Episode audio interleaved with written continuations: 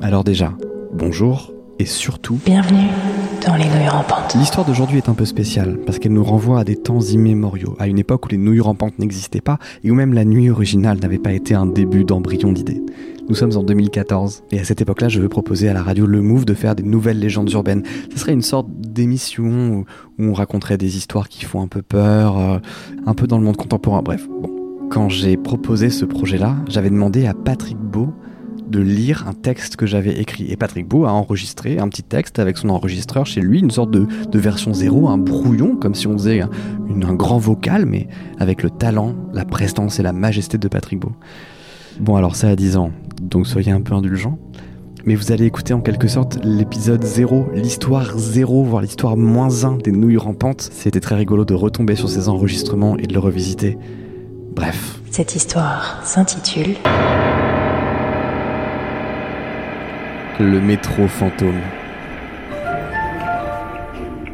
Pour le confort de tous, nous vous remercions de vous répartir sur toute la longueur du quai.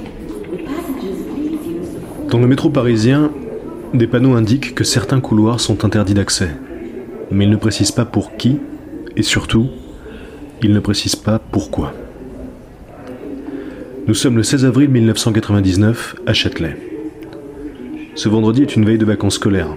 Il fait chaud, les gens sont pressés d'entrer chez eux. Dans la cohue, les corps se frôlent et se bousculent jusqu'à un accident grave. Un homme tombe dans les escaliers. Les secours arrivent aussitôt et bloquent le couloir. Le changement en direction de la ligne 4, une des plus importantes de Paris, est désormais impossible. Une foule s'entasse. Les secouristes et agents de la RATP appellent à la patience. Parmi les passagers bloqués, il y a ceux qui râlent, il y a ceux qui prennent leur mal en patience et il y a ceux qui tentent de trouver une déviation. C'est le cas d'un informaticien de 32 ans, un certain Julien T. Il rebrousse chemin et emprunte le premier couloir interdit au public qu'il croise. Il est alors persuadé que c'est un couloir de service. La traversée paraît interminable. Au début, Julien ne s'inquiète de rien. Il sait que les stations comme Châtelet sont de vrais labyrinthes et qu'il faut parfois compter plus d'une dizaine de minutes pour en sortir. Mais lorsque le bruit de la foule devient de plus en plus discret, jusqu'à s'évanouir complètement, Julien se dit qu'il ne marche peut-être pas dans la bonne direction. Dans le couloir, seuls ses pas perturbent le silence total. Il continue. Quelques mètres plus loin, il lui semble entendre des sons venir de derrière les murs. Les vibrations d'un métro, c'est bon signe, mais également les cris d'enfants qui jouent, probablement une cour de récréation, une fanfare et des chevaux en marche. Pas ce qu'on a l'habitude d'entendre à Châtelet. Julien presse alors le pas et au bout de quelques minutes, le couloir débouche enfin sur une station. J'ai dû trop marcher, pense-t-il, et faire un changement sans m'en rendre compte. Cette station est mal éclairée, on n'y voit pas de plan, pas de distributeur. Les bancs sont en fer forgé et évoquent ce que l'on trouve dans les jardins publics. Les publicités semblent dater des années 70. Huit personnes attendent sur le quai, à la lueur de lampadaire. Julien tente de leur parler, tous l'ignorent, comme s'ils ne le voyaient pas. Julien n'a pas le temps de réagir, un bruit gronde au bout du tunnel.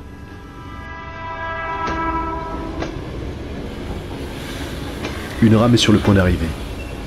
Ça n'est pas une rame ordinaire. Sous les yeux médusés de Julien, c'est un train à vapeur qui s'arrête. Une locomotive suivie de quatre wagons. Sa carrosserie évoque un bois orné de dorures. À l'intérieur, on y devine des sièges de cuir rouge étonnamment luxueux.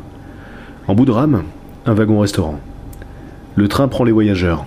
Il n'en fait descendre aucun. Julien tente de monter à bord, mais un contrôleur lui bloque le passage sans un mot. Julien proteste, sans succès. Les portes se referment, le train repart aussitôt.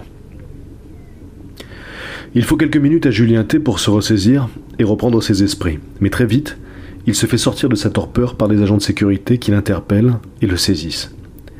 Il est reconduit dehors avec une amende, sans plus d'explications.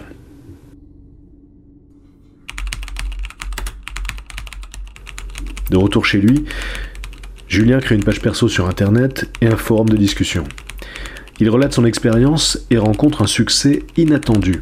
À sa grande surprise, nombreux sont les internautes qui affirment s'être également perdus dans de nombreuses stations et avoir croisé cette ligne fantôme, qu'ils n'ont jamais réussi à retrouver. Plus de 60 témoignages viendront étoffer le site de Julien. Il sera fermé sans explication début septembre 1999 et ne sera jamais rouvert. À ce jour, il n'en reste aucune trace, sinon quelques captures d'écran. Julien T, lui, est introuvable.